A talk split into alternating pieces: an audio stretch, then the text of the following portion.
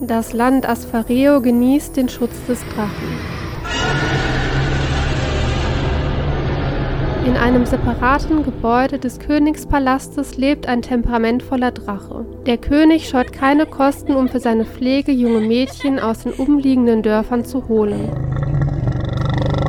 Was für ein markerschütterndes Knurren. Goldene Augen, silbrig glänzende Schuppen und scharfe Klauen.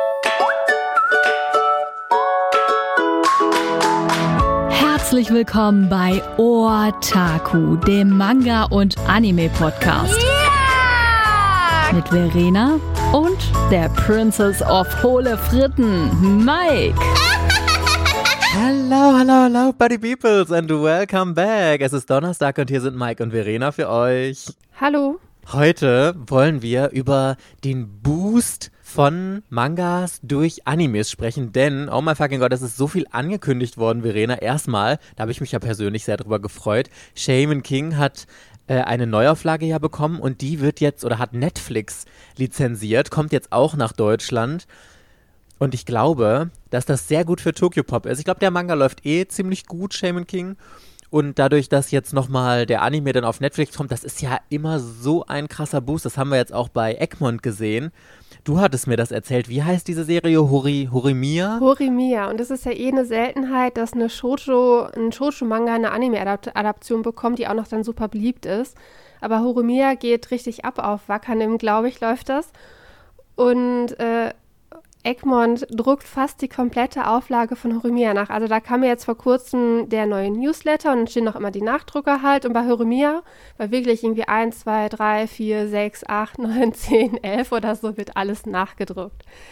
Also wirklich irgendwie so 90 Prozent äh, dieser also dieser Reihe wird extra nachgedruckt, weil dieser Anime gerade so, so beliebt ist. Finde ich mega interessant, weil natürlich vorher hat sich halt für Horimiya so gut wie keiner mehr interessiert, weil die Reihe ähm, nur noch super, super langsam halt ein Band in Deutschland halt rauskam, weil wir auf aktuellem Stand waren und naja, und jetzt halt wegen dem Anime auf einmal so, boom, alle wollen diese, alle, oder zumindest ganz viele Mädels von den Manga halt lesen. Und der ist auch so ein bisschen, der ist halt nicht so kitschig. Ich glaube, sind auch relativ viele Jungen, die den ganz gerne gucken und den eigentlich ganz unterhaltsam finden. Und ja, war ich auf jeden Fall echt krass überrascht, wie lang diese Nachdruckliste bei Egmont ist. Also, das habe ich auch gedacht. Die war unfassbar lang. Da waren so viele Bände drauf. Ich meine, klar, da waren auch die Alltimes drin. Detektiv Conan würden 20.000 Bände gefühlt nachgedruckt. Sailor Moon und sowas. Your Name, was einfach Topseller sind. Aber allgemein, also ich habe das Gefühl, keine Ahnung, ob es so ist, aber dass Egmont jetzt richtig mal Geld in die Hand genommen hat und ordentlich mal nachgedruckt hat. Ich freue mich, dass das halt wirklich möglich ist, weil man kann ja nicht einfach Geld aus dem Nichts einfach in die Hand nehmen und äh, zum Nachdrucken halt ausgeben. Aber da freue ich mich wirklich, dass die äh, das irgendwie jetzt so kalkulieren können, äh, dass auch jetzt solche Investitionen wie bei Horomia halt möglich sind. Und ich hoffe, das rentiert sich wirklich, dass die da wirklich mit Plus halt rausgehen und dass sich das in Zukunft wiederholt. Also ich finde, so von meinem Bauchgefühl her muss man Egmont tatsächlich auch mal loben, weil wir hatten ja letztens schon mal ein Lob ausgesprochen, aber ich finde, die haben wirklich relativ viel umgesetzt, was oft an ihnen kritisiert wurde. Jetzt dass Nachdrucke nicht von heute auf morgen irgendwie besser werden, ist uns ja allen klar, aber ich habe das Gefühl, das läuft so ein bisschen an. Ich finde auch den Newsletter allgemein sehr, sehr lobenswert. Alleine, dass sie jetzt immer über Verschiebungen sehr detailliert informieren, dass man immer da auf dem aktuellen Stand ist und sowas. Ich finde auch ähm, die Social-Media-Kanäle von denen relativ interessant. Die posten da auch immer mal interessante Einblicke und sowas. Und also ich habe das Gefühl zumindest, dass Egmont durchaus schon auf einem relativ guten Weg ist und dass der Verlag sich da in Zukunft noch deutlich bessern könnte. Aber da finde ich, das gilt für relativ viele Verlage, dass die wirklich in den letzten Jahren äh, bezüglich Kommunikation wirklich alle sich deutlich verbessert haben. Also auch mit äh, Tokyo Pop, Carlsen, äh, Kase, die haben alle richtig gute Newsletter. Beziehungsweise bei Carlsen ist doch so, habe ich gar nicht so, ähm, ich, ich vermute, dass sie gute haben, ich habe es gar nicht so im Gedächtnis, aber Tokyo Pop hat einen guten Newsletter, Kase hat einen guten Newsletter und äh, von daher Egmont jetzt auch. Also der hat sich auch wirklich in dem letzten halben Jahr hat er sich wirklich gemacht. Und weißt du, worüber ich heute lustigerweise noch nachgedacht habe, als ich im Auto saß? Ich habe mich gefragt, warum eigentlich kaum ein Manga-Verlag auf TikTok unterwegs ist, weil TikTok ist die Plattform, mit der man noch wirklich ein junges Publikum erreicht. Das, also auf Facebook erreichst du ein junges Publikum ja überhaupt nicht mehr. Da hast du halt nur noch die ganzen alten Abonnenten, die mal irgendwann ein Abo da gelassen haben. Das sieht man ja auch an den Like-Zahlen oder so. Die sind ja bei allen Manga-Verlagen komplett durchweg. Die haben relativ hohe Abonnenten, irgendwie so 40 bis 60.000 Abonnenten oder so auf äh, Facebook. Aber dann hat so ein Posting irgendwie 50 Likes oder so. Also da ist einfach keiner mehr in diesem Bereich großartig. Instagram natürlich schon noch mehr. Das ist halt unsere Generation, die da unterwegs ist. Aber auf TikTok, ich glaube, dass Tokyo Pop der einzige Verlag ist, der einen TikTok-Account hat und sie haben, glaube ich, ein einziges Video gemacht. Übrigens fand ich das sehr witzig, weil ich habe letztens gesehen bei Carlsen, wo ich das hier gerade anklicke, da hatte ein Mädchen ein Video gemacht, das auch relativ viral gegangen ist äh, 22.000 Likes. Also das ist wirklich richtig, richtig krass. Und sie hat darin erzählt, dass sie Carlsen angeschrieben hat und gefragt hat, ob sie Rezensionsexemplare äh, kostenlos zugeschickt bekommen kann und hat dann ein TikTok dazu gemacht, so nach dem Motto, hm, ich habe einfach mal so Carlsen angeschrieben und gefragt, kann ich Rezensionsexemplare haben? Und daraufhin, das habe ich nämlich bei Carlsen mal in der Story bei Instagram gesehen, haben wohl super viele Leute einfach Carlsen angeschrieben und die äh, DMs von denen total gespammt ob sie kostenlos Mangas geschenkt haben können. Nur das fand ich so witzig. Musste ich total drüber lachen. So, und jetzt gucke ich mal gerade. Ich ähm, erinnere mich nämlich, ich glaube, die Tokyo Pop hatte das auf, ähm, auf Instagram oder so auch geteilt. Und sie haben nämlich irgendwie so einen Band von BTS rausgebracht. Und da habe ich schon gedacht, ach witzig, finde ich richtig cool, dass Tokyo Pop, hier Tokyo Pop Deutschland, 130 Follower, drei, drei Videos haben sie rausgebracht. Okay, ist jetzt alles äh, irgendwie so 200 und eins hat 1000 Aufrufe sogar, also relativ dann schon ganz nett. Aber das wundert mich. Es gibt so viele, wirklich aus dem FF würden mir 20.000 Möglichkeiten einfallen, mit denen man richtig geil Mangas auf TikTok bewerben kann, wo du die besten Möglichkeiten hast, total viral zu gehen Warum nutzt das kein Verlag? Ich meine, Tokyo Pop hat jetzt einen Account. Das finde ich ja schon mal grundsätzlich total super, dass sie als einziger Verlag schon mal den Schritt äh, genommen haben, glaube ich. Ähm, aber dann äh, finde ich es irgendwie schade, wenn dann nur drei Videos gemacht werden und danach gar nichts mehr kommt. Vielleicht tüfteln sie an einer Strategie, I don't know, aber äh, das ist voll verschwendet eigentlich. Ich finde es aber ein bisschen viel. Also ich persönlich habe immer noch keinen TikTok-Account. Ich hatte ihn mal wieder, habe ich ihn gelöscht. Und also momentan habe ich, glaube ich, keinen, weil ich die App halt nicht installiert habe. Ähm, aber Tokyopop hat sich ja jetzt momentan auf YouTube spezialisiert. Also, dass die da halt wirklich äh, ihre Neuheiten vorstellen, dass sie da Manga vorstellen, dass sie da so eine Art Talk-Community halt aufbauen, mit der sie, wo sie halt Fragen der Community beantworten wollen. Das ist jetzt ganz neu aufgemacht. Dann noch auf TikTok. Ich kann mir gar nicht vorstellen, also ich kenne TikTok-Videos nur, weil Julia mir die irgendwie weiterleitet oder sie in ihrer Story halt postet. Und die sind ausschließlich natürlich über irgendwelche Boys Love Manwa, wo irgendwelche Fan-Compilations mit bestimmter Hintergrundmusik so ihre besten Szenen oder Shipping-Pärchen oder wie auch immer halt darstellen. Oder noch, äh, was auch ziemlich häufig ist, dass diese ähm, Realverfilmungen zu irgendwelchen Boys Love-Serien oder dass es sogar, es gibt relativ viele koreanische ähm, Realserien zum Thema Boys Love.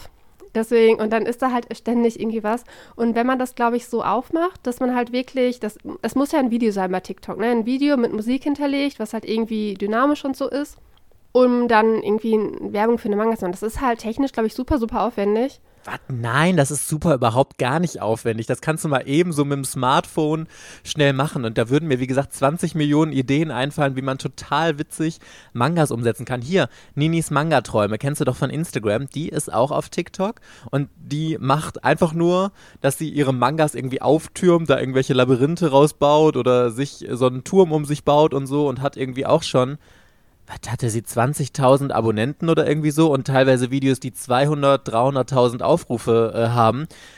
Und also es gibt, gäbe so viele geile Möglichkeiten und deswegen finde ich das so schade, weil TikTok ist so einfach eben zu machen, wenn man eine gute Idee hat. Wenn ich jetzt mal mit YouTube vergleiche, ich meine, ich kann ja aus eigener Erfahrung sprechen, wie aufwendig ein YouTube-Video ist. Und grundsätzlich finde ich das total toll, dass zum Beispiel Tokyopop oder auch Ultraverse äh, YouTube-Kanäle haben, die sie auch so bespielen. Tokyopop ist da ja wirklich total Vorreiter, muss man sagen. Aber dieser ganze Aufwand steht doch in keiner Relation. Hier, ich bin gerade mal auf dem Tokyopop-Kanal. 2600 Abonnenten und die Videos haben im Durchschnitt ein paar hundert bis irgendwie tausend Aufrufe. Und dafür hast du dann den Bene, der sich da hinsetzt, das ganze Video ausdenkt, Equipment aufbaut, das Video dreht, dann brauchst du noch einen Cutter, keine Ahnung, ob er das selbst macht oder ob das jemand anders macht, der das schneidet, ein Thumbnail erstellt. Da bist du ja locker einen ganzen Tag irgendwie äh, mit beschäftigt. Und wenn ich dann die Arbeitszeit in Kosten umrechne, dann ist das so unfassbar ineffizient. Und im Vergleich dazu ein TikTok hast du so schnell produziert, du kannst so gute Reichweiten damit erreichen. Also, ähm, und, und da hast du halt auch die Zielgruppe. Ich meine, klar, das sind unterschiedliche Zielgruppen. Auf TikTok hast du halt wirklich relativ junge Leute mit bis, sagen wir mal, irgendwie Anfang 20 oder so ist ja inzwischen schon die Zielgruppe, auch wenn schon deutlich jünger ist. Aber ich verstehe nicht, warum die Kanäle das nicht viel, viel mehr nutzen, weil natürlich bist du nicht auf TikTok, Verena. Du bist ja komplett aus dieser Altersrange. Ich bin gerade noch drin aber, äh, aber das ist halt das, du musst ja auch verschiedene, verschiedene Altersgruppen erreichen, denke ich mir immer. Naja, wir warten mal ab.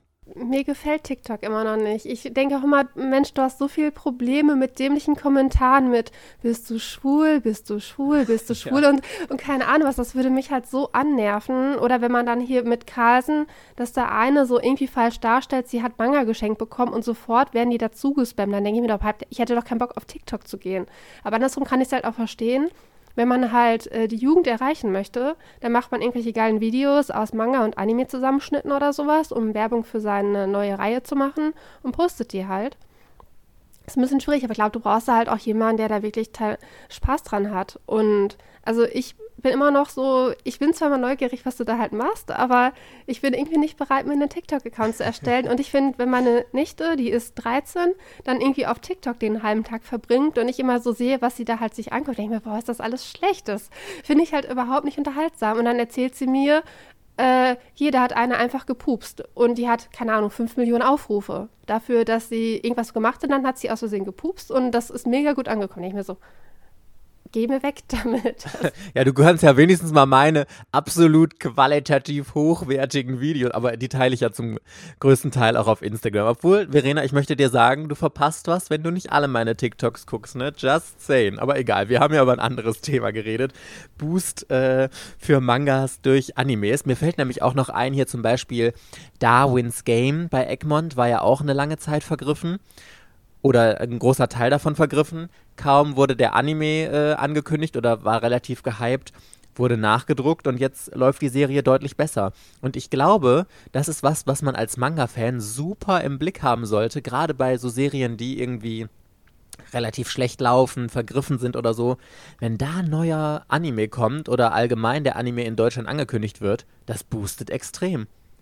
Ich finde es auch krass, du, es ist ja nicht nur Manga, was boostet. Wenn du dir bei Ultraverse und bei Pop das Programm anschaust, dann siehst du so, oh mein Gott, sind die mutig, weil die ja Light Novel bringen. Also Ultraverse hat ja mit Goblin Slayer, Gamers, äh, den Schleim und das ganze In These Words äh, Guild Pleasure Universum haben die ja vier große ähm, Novel-Universen. Jetzt noch Solo Leveling. Jetzt noch Solo-Leveling dazu, dann sind es schon fünf, wo halt wirklich mehrere Bände geplant sind und kommen müssen, damit die Reihe halt läuft. Und es hieß ja immer so von früher, oh mein Gott, Light Novel, das läuft nicht. Carlsen hat da absolut keinen Bock mehr drauf. Ähm, Kase und Egmont bringt nur ganz, ganz, ganz wenig halt raus. Und dann ist mir jetzt erst aufgefallen, wegen Konosuba ist ja auch ein relativ erfolgreicher Anime, der, da geht es irgendwie, irgendwie so ein, so ein Junge stirbt durch eine total dämliche Situation und dann ist da halt irgendwie so ein Gott, der ist, der ihn irgendwie ein bisschen Mitleid hat und gibt ihm eine zweite Chance und er darf dann wiedergeboren in seiner Lieblings-Gaming-Welt mit dem Mädel seiner Wahl wieder auferstehen und praktisch sein Leben nochmal neu leben. Ist ungefähr den das wahrscheinlich. Ich habe es noch nie gesehen, aber es soll wohl wirklich gut, ähm, gut ankommen. Und Pop hat nämlich jetzt in dem neuen ähm, Manga-Magazin, was die halt ähm, rausbringen, angekündigt, dass sie die Light Novel bringen. Und die Light Novel hat 17 Bände. Da habe ich geguckt, die haben ja von Esselworld, wenn das so ausgesprochen wird, äh, auch eine Light Novel, die hat schon 20 Bände laufend. Dann bringen sie ja Sword Art Online als Novel raus, das sind auch schon über 10 Bände.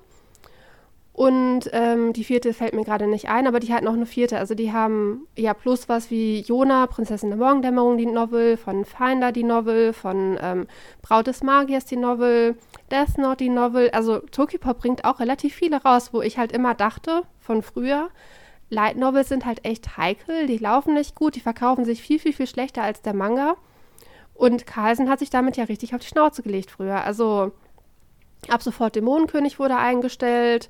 Von Shiki Vampire gab es mal eine Novel, hat auch niemand gekauft. Äh, Only the Flower Nose ist ein Boys Love, hatte früher eine Novel, hat auch keiner gekauft. Und ähm, ich finde das halt total interessant, dass halt jetzt wirklich die, das ist ja so relativ viel das gleiche Genre, dieses äh, Game-Welt, Isekai-Mischding irgendwie, ne? So Adventure-mäßig, Dungeons, ähm, Abenteuer, äh, dass das halt jetzt wohl ein Genre ist, wo sich doch gleich zwei Verlage mit mehreren Reihen halt dran trauen, die als Light Novel noch mit zusätzlich rauszubringen.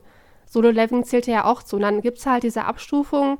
Goblins Day ist ja eher Adult Content, weil auch relativ viel Gewalt und so ist. Dann glaube ich, der Schleim ist schon so eher so eine Mischung für Jüngere. Konosuba ist, glaube ich, auch so ähm, jüngeres Publikum.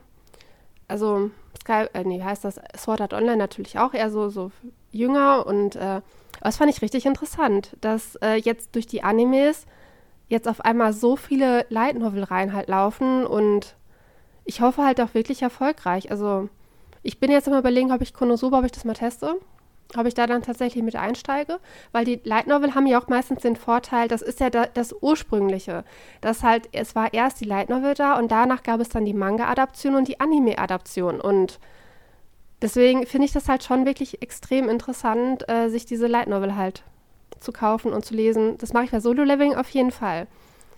Genau. Aber du musst mich mal aufklären bei Light Novel. Also ich stelle mir immer vor, Light Novel ist ja ein Roman und das ist ja auch irgendwie so typische Manga-Dicke, meistens ja noch ein bisschen dicker.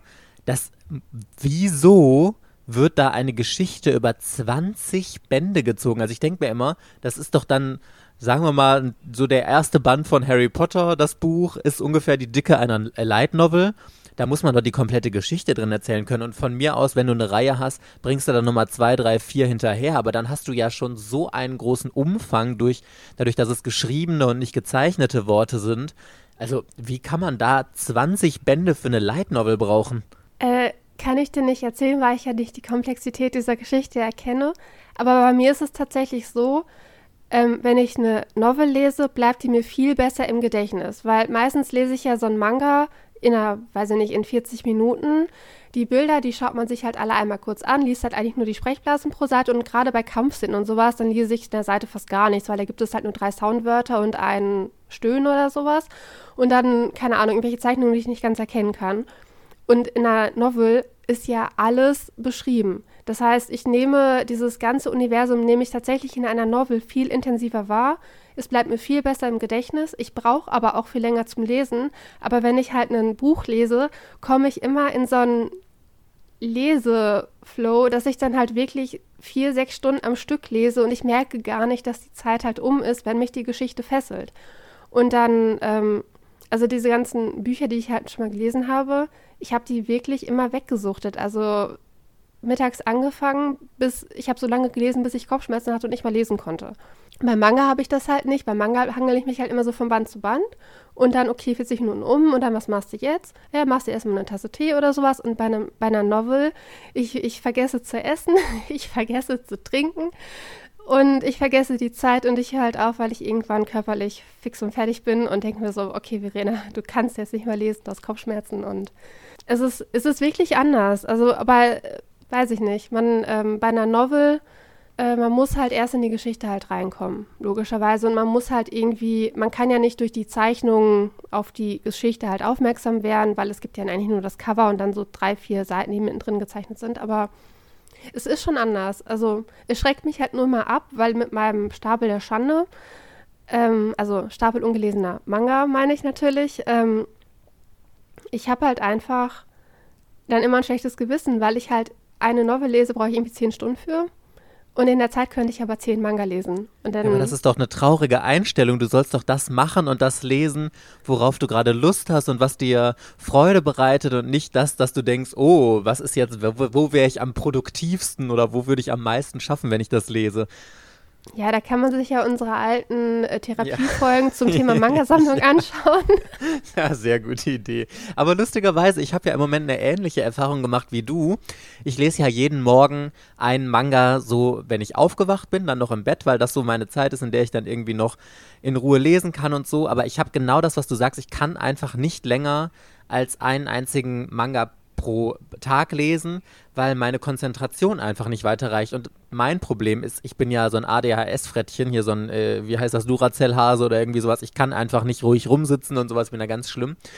Und ähm, weil ich, wenn ich Manga lese, halt nichts anderes machen kann. Du brauchst die komplette Aufmerksamkeit, du musst still sitzen, du musst dabei äh, deine Augen fokussiert haben, dich konzentrieren und sonst was. Und deswegen habe ich gerade voll tagsüber Hörbücher für mich entdeckt, weil da kannst du so stupide Sachen super gut nebenher machen. Du kannst Wäsche machen, du kannst was kochen, du kannst aufräumen und saugen, auch wenn ich aufräumen und saugen jetzt nicht so oft mache, wenn man mal bei Instagram in meine Stories schaut. Aber so allgemein und da suchte ich wirklich, ich suchte das richtig krass durch. Ich höre teilweise inzwischen acht Stunden am Tag irgendwelche Hörbücher vor allem, ich habe gerade so einen Michael Ende-Flair äh, gehabt. Ich habe einmal die unendliche Geschichte gehört, dann habe ich Jim Knopf und Lukas der Lokomotivführer, Jim Knopf und die Wilde 13 und jetzt habe ich noch der Satan Archäologe in die alkoholische Wunschpunsch gehört. Alles irgendwie in fünf oder sechs Tagen, also vier komplett, also richtige Bücher als Hörbuche gehört und das ist genau meins, weil ich liebe eigentlich gute Geschichten, deswegen liebe ich ja auch Mangas, weil es da so viele gute Geschichten gibt, aber ich liebe es auch, wenn ich da nebenher noch was machen kann und diese Bilder einfach in meinem Kopf entstehen. Und deswegen habe ich gerade voll den, voll den Hörbuch-Drang äh, dazu, aber ähm, meinen einen Manga jeden Morgen lese ich trotzdem noch weiter.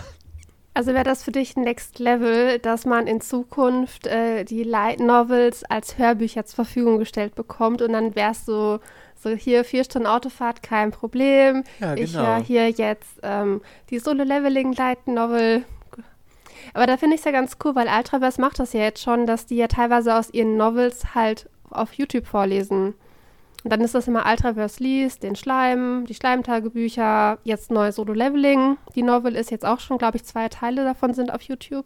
Aber ich habe ehrlich gesagt keine Ahnung, wer das entscheidet, ob jetzt ein Buch eine Hörbuchversion halt bekommt und ob das für Light Novels halt möglich ist, dass sich das halt irgendwann rentieren würde, weil es ist halt schon viele, die Hörbücher halt hören mit Abo oder sowas halt, ne, natürlich dann.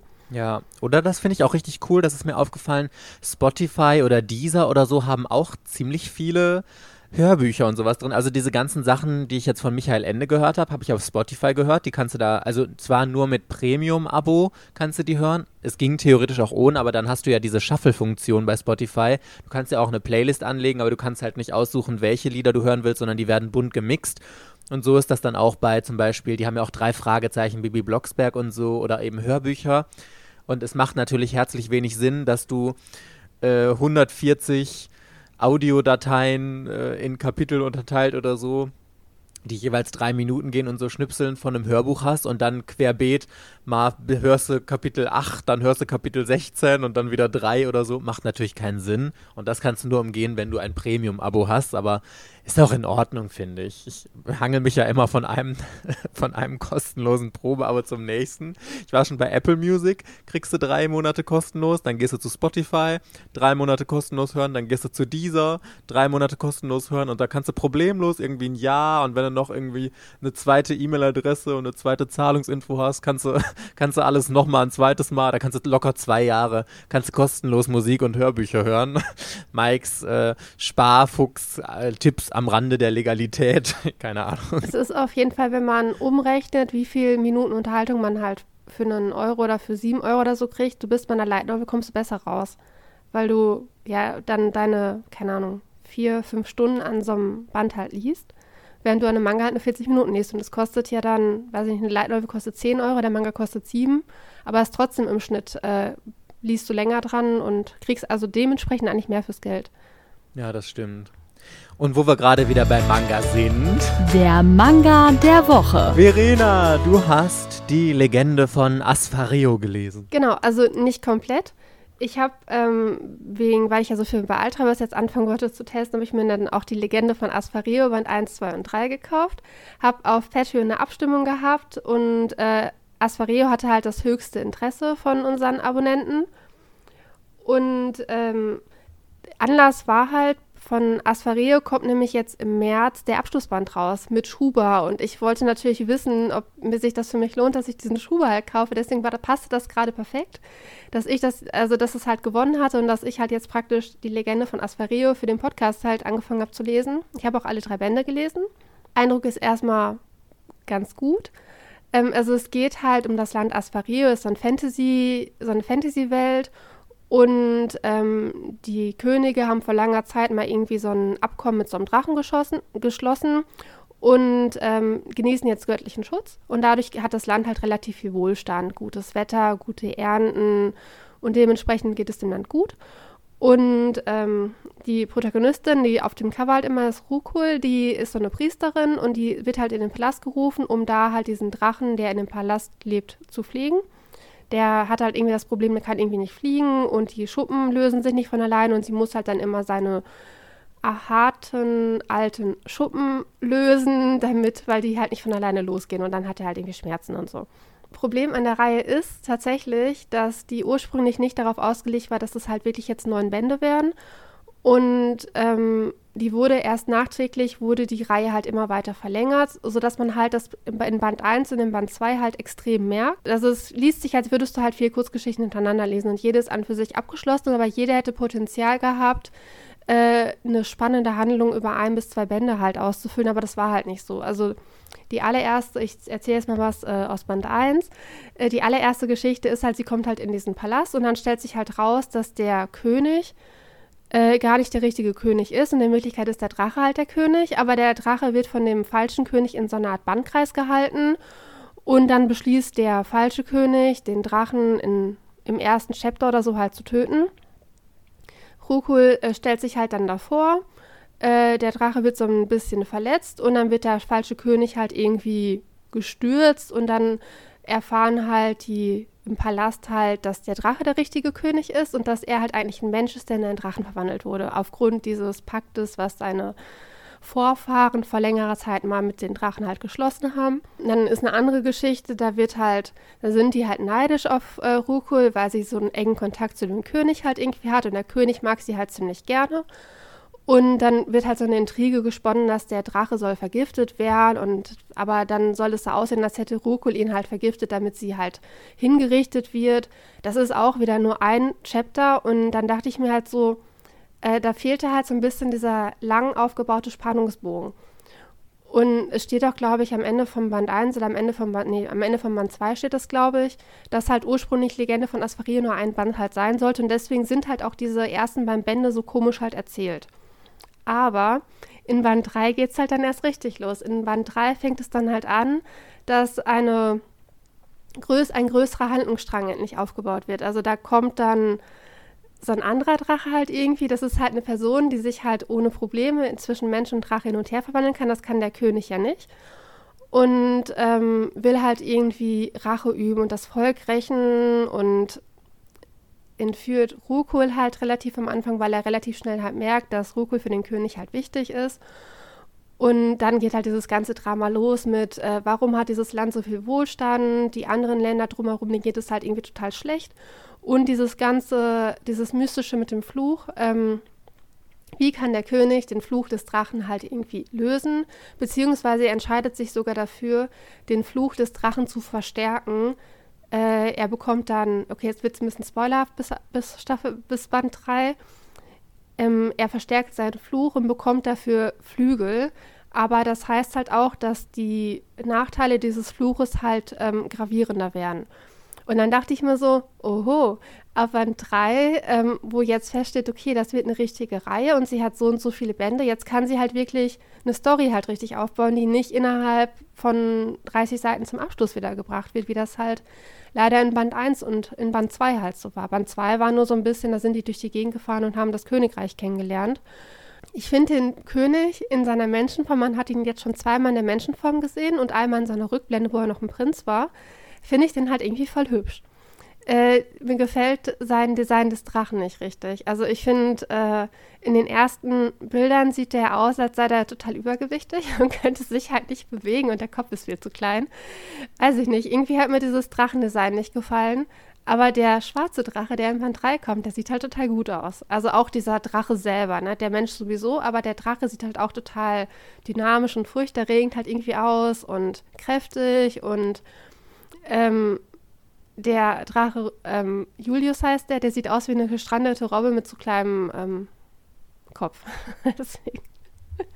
Das ist vielleicht ein bisschen fies, aber ich hatte jetzt schon den Eindruck, dass sich ihr Zeichenstil bis Band 3 gewässert hatte. Also in den späteren Bänden wirkte der weiße Drache oder der blaue Drache nicht mehr so unförmig. Also dass halt der Kopf größer geworden ist, der Rumpf ist kleiner geworden und jetzt hat er ja auch noch Flügel gekriegt. Ähm, das ist besser.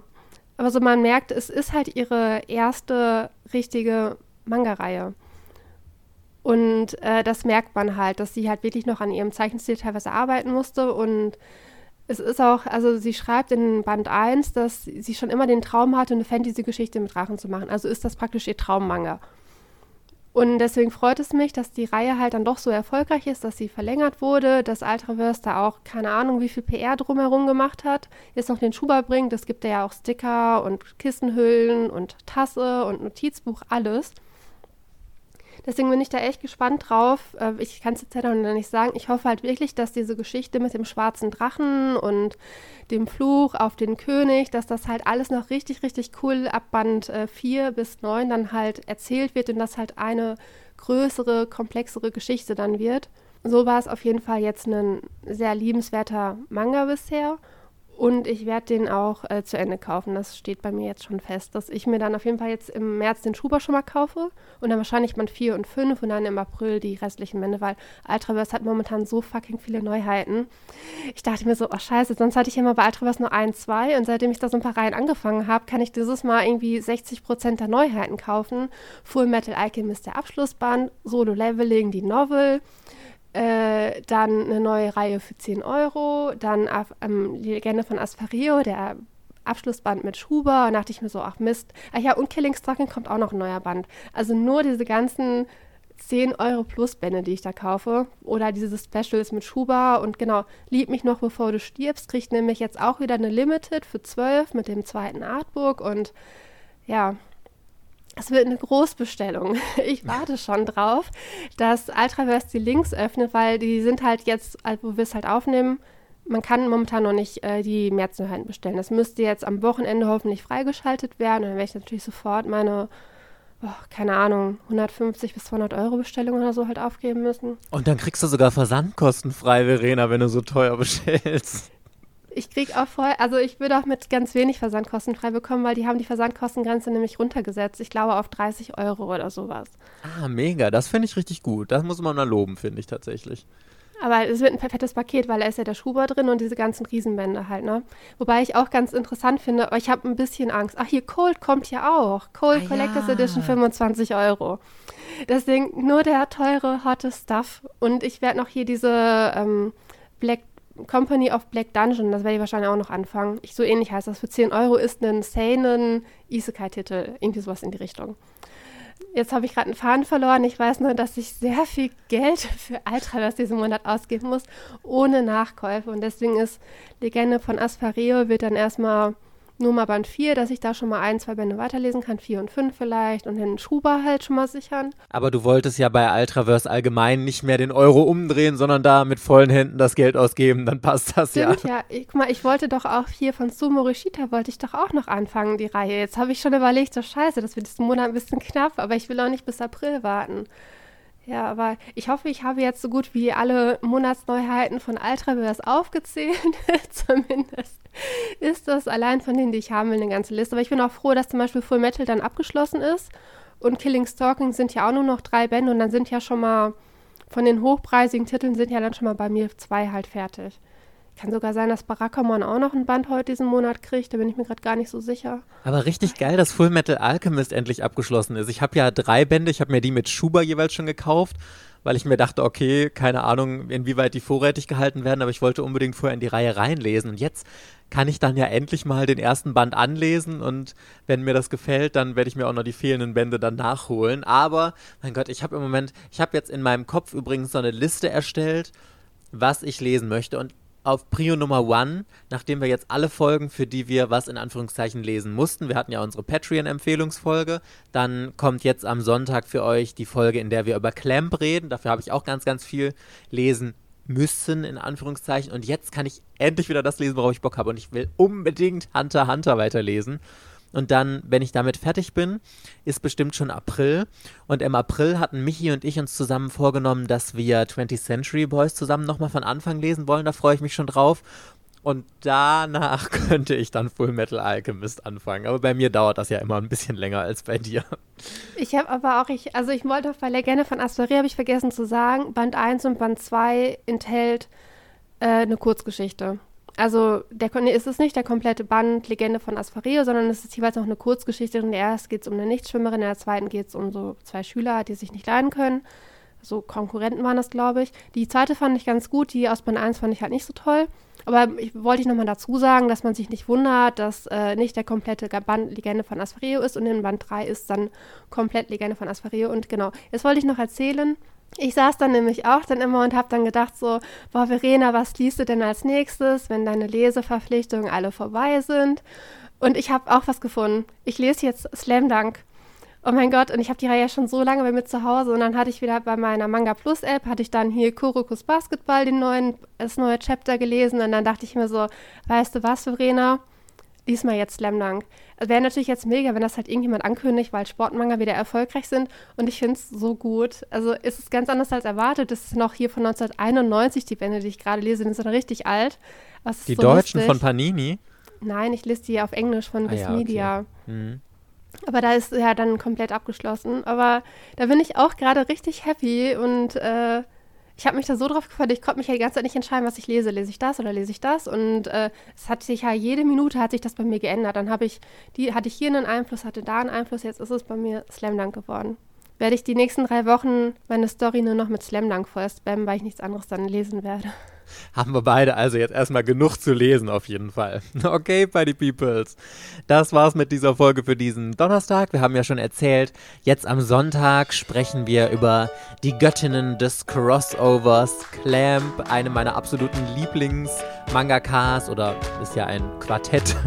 Da werden wir euch ein paar Serien von erzählen, welche sich besonders lohnen und in welche ihr unbedingt mal reinlesen solltet und äh, noch ein bisschen so über Clamp erzählen. Könnt ihr euch schon mal drauf freuen. Und ansonsten freuen wir uns natürlich, wenn ihr dann auch am Sonntag und in den nächsten Wochen wieder dabei seid. Bis dann, ihr Lieben. Tschö. Ciao.